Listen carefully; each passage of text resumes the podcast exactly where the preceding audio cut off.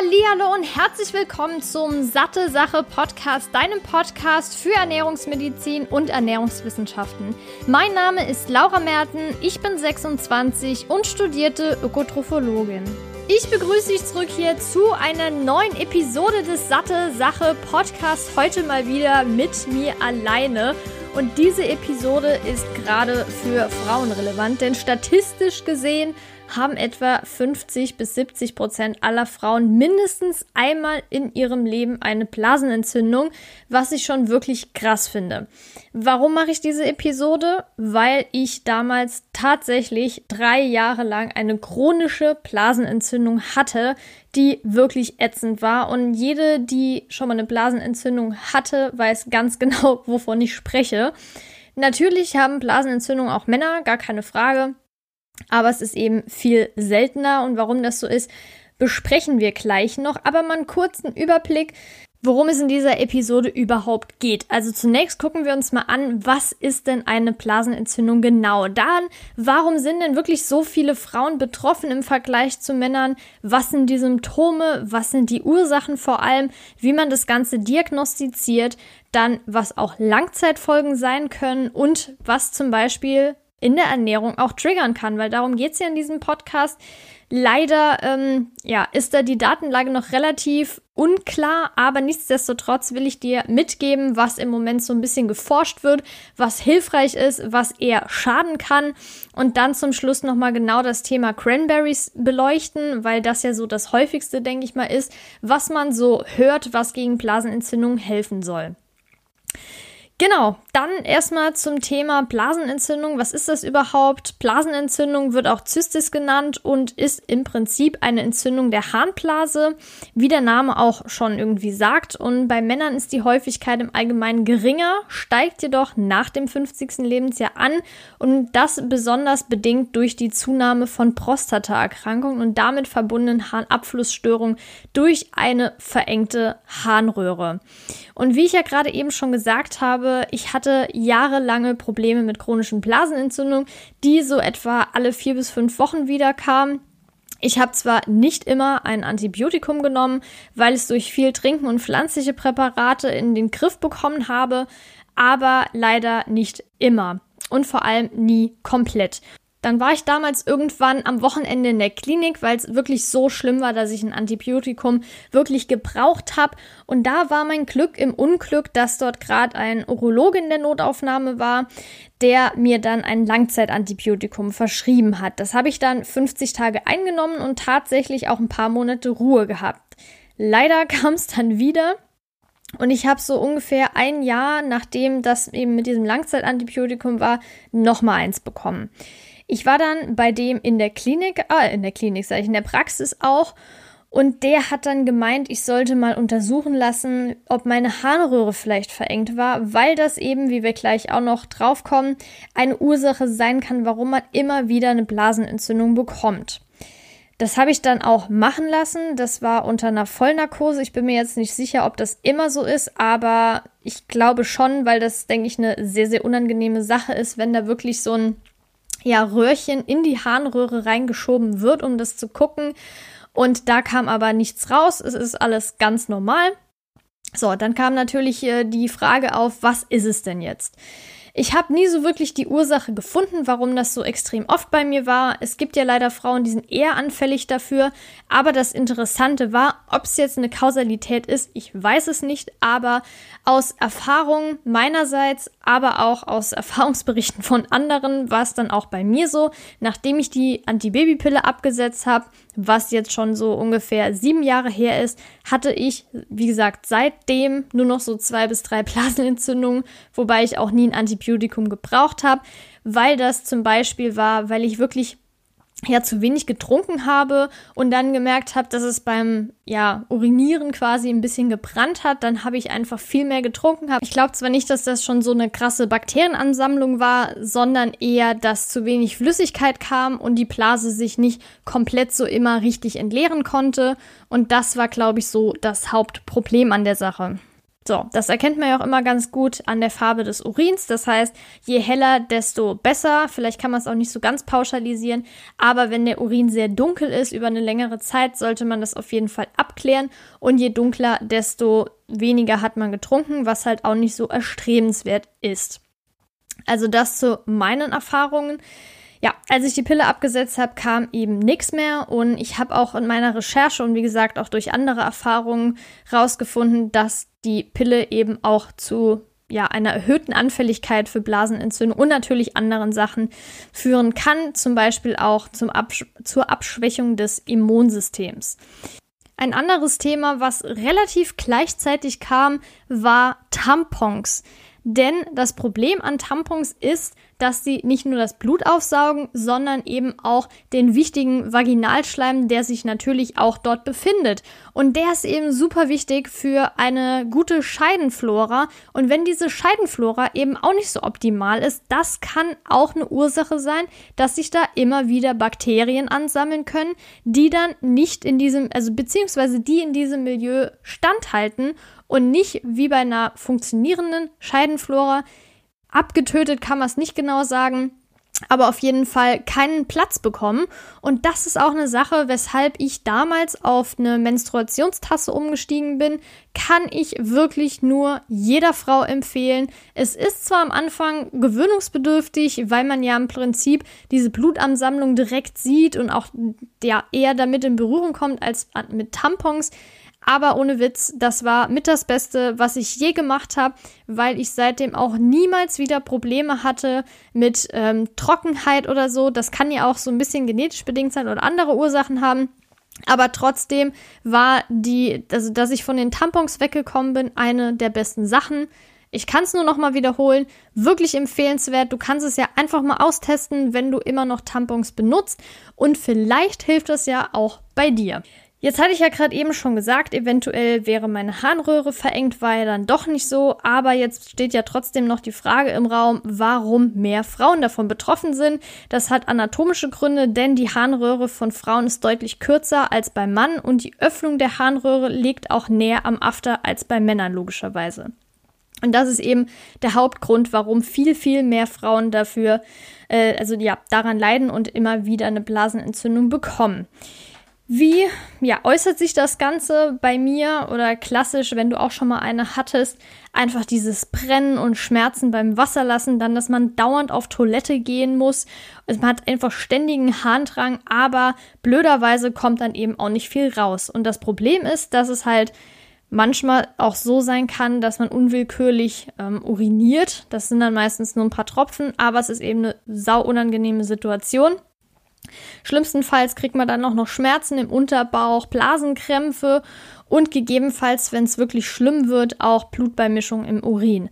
Das sollte man dann auf jeden Fall checken lassen. Am besten bei der Frauenärztin oder dem Frauenarzt. So war es bei mir zumindest damals. Ich weiß nicht, ob die Hausärzte das auch machen. Aber da wird eben dieser Mittelstrahlurin mit Urinteststreifen gecheckt und dann werden weiße Blutkörperchen und rote Blutkörperchen, also Leukozyten und Erythrozyten, sowie auch Nitrit als Abbauprodukt von Bakterien gemessen. Oder es gibt auch noch eine andere Möglichkeit. Das ist eine mikroskopische Untersuchung Untersuchung einer einer Urinkultur.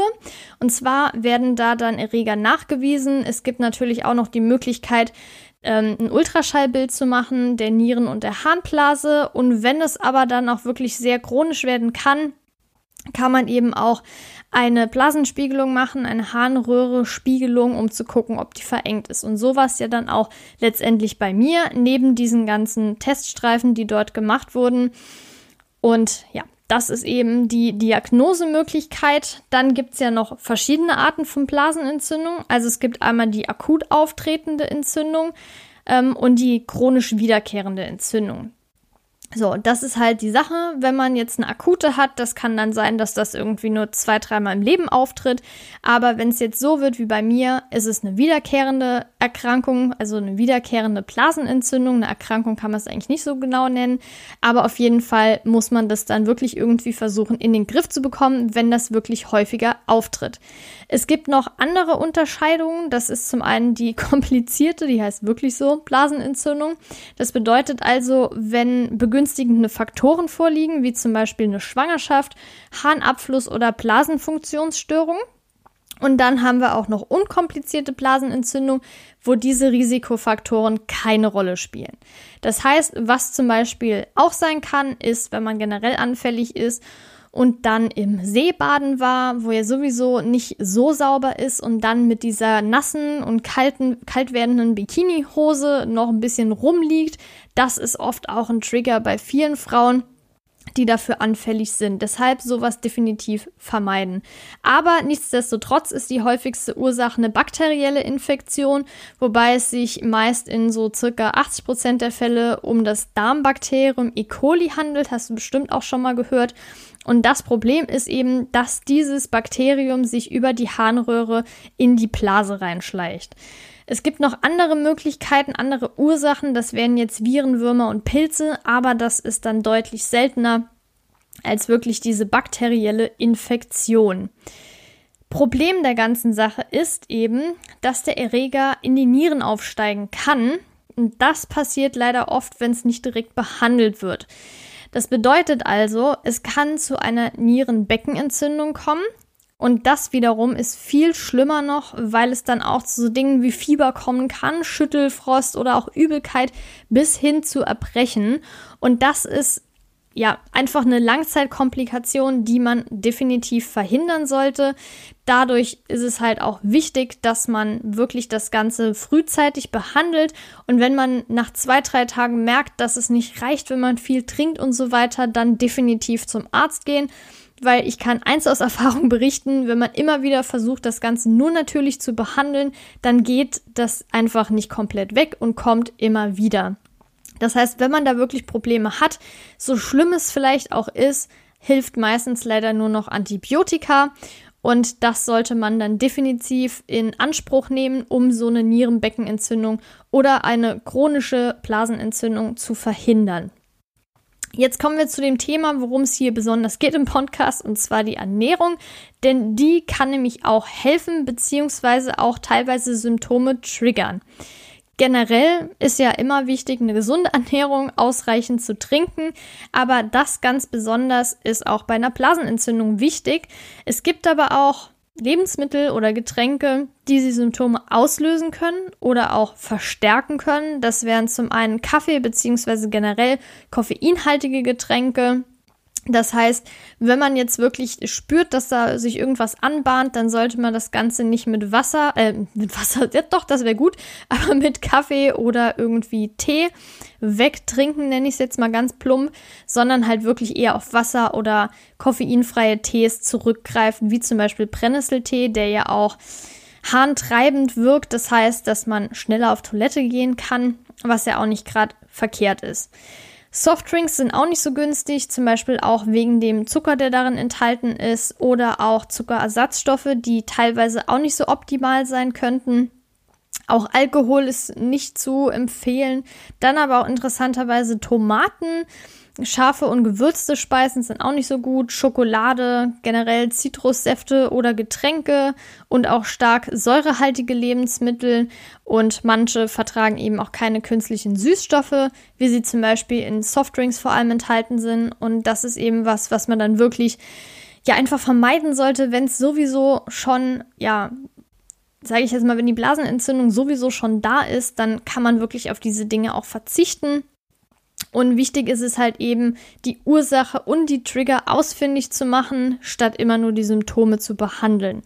Das bedeutet also, wenn man jetzt ein einziges Mal eine Blasenentzündung hat, dann ist es jetzt nicht so, dass ich sage, oh Gott, ich zerbreche mir jetzt den Kopf darüber, ich versuche jetzt alles irgendwie zu tun, dass ich da rausfinde, was ist die genaue Ursache, welche Lebensmittel sind vielleicht nicht so optimal.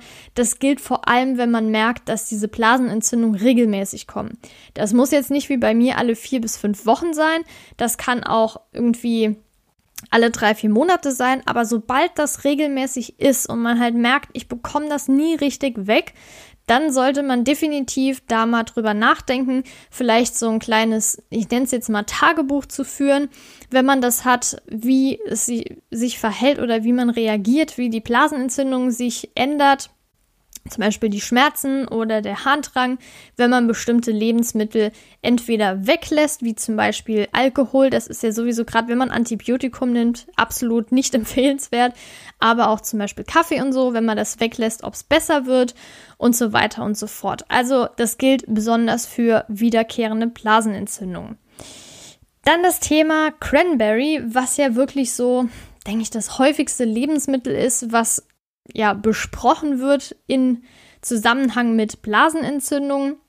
Warum ist das so? Also Cranberries enthalten Polyphenole wie zum Beispiel Flavonoide und Tannine und oft werden eben ja diese antientzündlichen Eigenschaften besprochen und gerade in Bezug zu Blasenentzündung. Es gibt Studien tatsächlich zu Cranberry und Blasenentzündung. Das Problem ist leider, dass die entweder in einem kleinen Umfang sind oder eben gemischte Ergebnisse haben. Es gab jetzt eine klinische Studie aus 2013, die ich rausgesucht habe. Das ja, große Problem an dieser Studie ist eben, dass die Industrie einen sehr großen Einfluss darauf hatte. Aber zunächst mal kurz zum Studienumfang und den Ergebnissen. Es gab eben 373 Frauen, die vor kurzem eine Blasenentzündung hatten. Die wurden dann in zwei Gruppen eingeteilt. Die erste Gruppe hat 24 Wochen lang täglich 240 Milliliter Cranberry-Saft bekommen und die zweite Gruppe ein Placebo. Und wenn während dieser Zeit Symptome auftraten von der Blasenentzündung, sollten die Teilnehmerinnen in die Klinik kommen, dort eine Urinprobe abgeben und gegebenenfalls wurden die dann mit Antibiotika behandelt. So, Daraus folgte ein signifikanter Unterschied zwischen der Cranberry-Gruppe und der Placebo-Gruppe, denn diese Cranberry-Gruppe hatte seltener eine Blasenentzündung. Jetzt zur Gesamtwirkung der Studie. Die wurde hauptsächlich durch Ocean Spray finanziert und durchgeführt. Und das ist eine Genossenschaft aus Cranberry-Anbauern.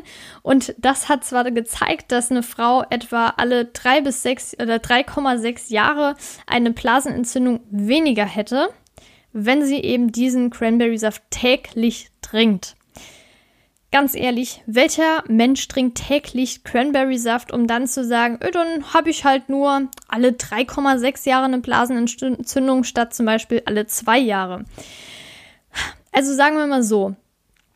Wichtig hier zu wissen ist bei dieser Studie und generell bei Studien, dass die Industrie eben in dem Sinne, weil es ja diese Genossenschaft aus den Cranberry-Anbauern ist, einen Einfluss auf die Studie hat. Ganz klar, die wollen ja auch ihren Cranberry-Saft pushen und das Problem ist eben, dass sie nicht nur den Saft und das Placebo-Getränk geliefert haben, das wäre ja gar kein Problem gewesen, sondern eben auch die Studie finanziert haben, zumindest die Studienautoren, die wiederum selbst von einem Auftragsforschungsinstitut oder einem Unternehmen stammen, das für diese Durchführung klinischer Studien behalt wird.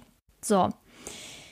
Das ist halt echt eine Sache, die man berücksichtigen muss allgemein würde ich jetzt sagen, trotz dieser Forschung, die zeigte, dass die Verbindung von Cranberries für die Fähigkeit jetzt von diesen Bakterien, sich an der Blasenschleimhaut festzusetzen, reduzieren könnte oder konnte, gab es leider keinen Unterschied in der Anzahl der positiven Bakterienkulturen der Teilnehmerinnen und der der Cranberry-Saftgruppe im Vergleich zur Kontrollgruppe. Das bedeutet also, alle beobachteten symptomatischen Effekte können auf die allgemeinen entzündungshemmenden Eigenschaften der Frucht zurückgeführt werden. Aber wie gesagt, wenn man jetzt wirklich Bock hat, jeden Tag Cranberry-Saft zu trinken, würde ich empfehlen, einen möglichst zuckerarmen zu kaufen. Das heißt, Cranberries sind ja generell sehr bitter, deshalb werden die auch oft als ja, Getränk verkauft mit Zuckerbeimischung. Das heißt, wenn man jetzt aber wirklich so hardcore ist und jeden Tag puren Cranberry-Saft trinkt, vielleicht mit Wasser verdünnt, aber nichtsdestotrotz jeden Tag wirklich sowas trinkt, würde ich nicht sagen, mach das nicht, das bringt eh nichts, es gibt keine eindeutigen Studien. Ich würde sagen, mach's einfach, wenn es dir schmeckt. Schaden tut's mit Sicherheit. Was heißt mit Sicherheit? Also ich glaube zwar nicht, dass es nicht schadet, Aber ich kann auch nicht mit guter, mit gutem Gewissen sagen, wenn du das trinkst, dann bekommst du auf jeden Fall keine Blasenentzündung mehr. Hier geht es vor allem um diese antientzündlichen Eigenschaften von den enthaltenen Polyphenolen. Gibt es aber auch in anderen Lebensmitteln. Das heißt, man sollte die Cranberry jetzt nicht als Allheilmittel bezeichnen. Man kann es nutzen. Es scheint irgendwelche guten Effekte zu haben auf wiederkehrende Blasenentzündungen.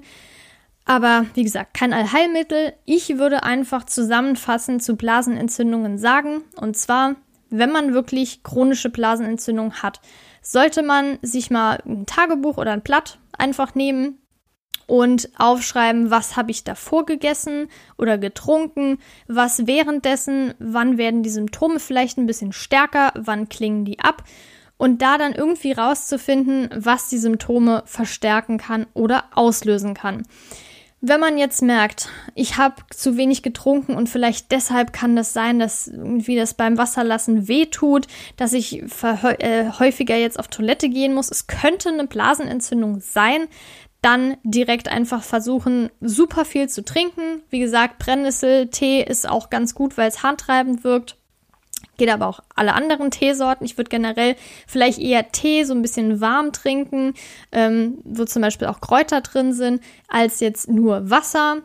Aber das ist jedem selbst überlassen. Das hat äh, kaum Effekte, ob was man jetzt macht. Hauptsache, man trinkt genug, dass die Bakterien rausgespült werden. Aber wenn man jetzt wirklich nach zwei bis drei Tagen merkt, das bringt alles nichts, es wird schlimmer, definitiv zum Arzt gehen, untersuchen lassen und wenn es nicht besser wird, dann leider auf ein Antibiotikum zurückgreifen, das eben diese Bakterien ja zerstört und dann aber gegebenenfalls auch mal schauen, wie deine Darmmikrobiota aussieht. Es ist wirklich sehr schwierig zu messen, weil eben diese ganzen Stuhluntersuchungen auch nicht so genau sind. Aber wenn du jetzt öfter Antibiotikum nimmst, solltest du einfach mal mit deinem Arzt besprechen, ob man vielleicht irgendwelche lebende Probiotika in Erwägung zieht oder eben nicht. Aber wenn man jetzt einmal ja, Antibiotikum genommen hat, muss man nicht direkt denken, die Darmflora ist komplett zerstört. Man kann das auch natürlich wieder aufbauen. Zum Beispiel, wenn man ja, fermentierte Produkte isst, wie zum Beispiel Kimchi oder auch Sauerkraut, da aber nicht das ungekühlte Sauerkraut aus dem Supermarkt nehmen, sondern eher entweder selbst Sauerkraut machen oder frisches Sauerkraut kaufen oder auch zum Beispiel Joghurts, die mit Milchsäurekulturen gemacht sind äh, oder zugesetzt wurden dann lieber das zu machen, äh, also das zu essen, als jetzt irgendwelche Probiotika zu kaufen, die vielleicht gar nicht so effektiv sind und vor allem, weil man ja auch nicht weiß, welche Bakterienkulturen jetzt zu wenig sind und deshalb, ja, würde ich eher auf die Lebensmittel zurückgreifen. Das äh, zu diesem Thema. Also nochmal zusammenfassend, eine gesunde Ernährung ist super wichtig. Sowieso solltest du immer genug trinken. Da gibt's ja so einen ungefähren Referenzwert von 1,5 bis 2 Liter. Kommt natürlich immer drauf an, wie viel schwitzt man am Tag. Das kommt dann ja wiederum auch auf die Jahreszeit an. Im Sommer auf jeden Fall auch viel mehr trinken, wenn man viel schwitzt. Da aber vielleicht nicht nur Wasser, sondern auch zum Beispiel Sprudel wir haben Sprudelwasser, da ist halt ein gutes Calcium-Magnesium-Verhältnis. Oder auch zum Beispiel zwischendurch, wenn man extrem viel geschwitzt hat, extrem viel Natrium ausgeschieden hat, da dann vielleicht mal so eine Elektrolyte-Lösung zu trinken. Das kann auch sinnvoll sein. Und ich denke, da ist man dann im Allgemeinen auf einer guten Seite. Wenn man dann merkt, es wird chronisch, sollte man auf jeden Fall das mit dem Arzt abklären. Und nochmal ganz kurz zum Thema ähm, Kälte. Viele haben auch den Trigger Kälte. Das bedeutet also, wenn man jetzt im Sommer irgendwo am See ist oder so, auf jeden Fall direkt die Hose wechseln, was Trockenes anziehen und möglichst nicht auf irgendwelche kalten Bänke sich setzen, sondern immer was unterlegen, dass da unten alles schön warm bleibt, so wie es sein soll. Ich denke, das war auch jetzt ein guter Abschlusssatz. Falls du Probleme mit Blasenentzündungen hast, wünsche ich dir auf jeden Fall, dass du das Ganze in den Griff bekommst. Einfach mal die Sachen testen, die ich gerade schon so ein bisschen besprochen habe. Und wenn das wirklich chronisch wird, dann definitiv mit dem Arzt abklären. Ich wünsche dir auf jeden Fall viel Gesundheit. Würde mich sehr freuen, wenn dir der Podcast gefällt, dass du ihn bewertest oder zum Beispiel auch kostenlos abonnierst. Dann bekommst du eine Nachricht, wenn die nächsten Episoden hochgeladen werden. Und ich freue mich natürlich auch, wenn ich dich bei der nächsten Episode wieder begrüßen kann. Und ich würde sagen, bis dahin noch einen schönen Tag, eine schöne Woche. Deine Laura.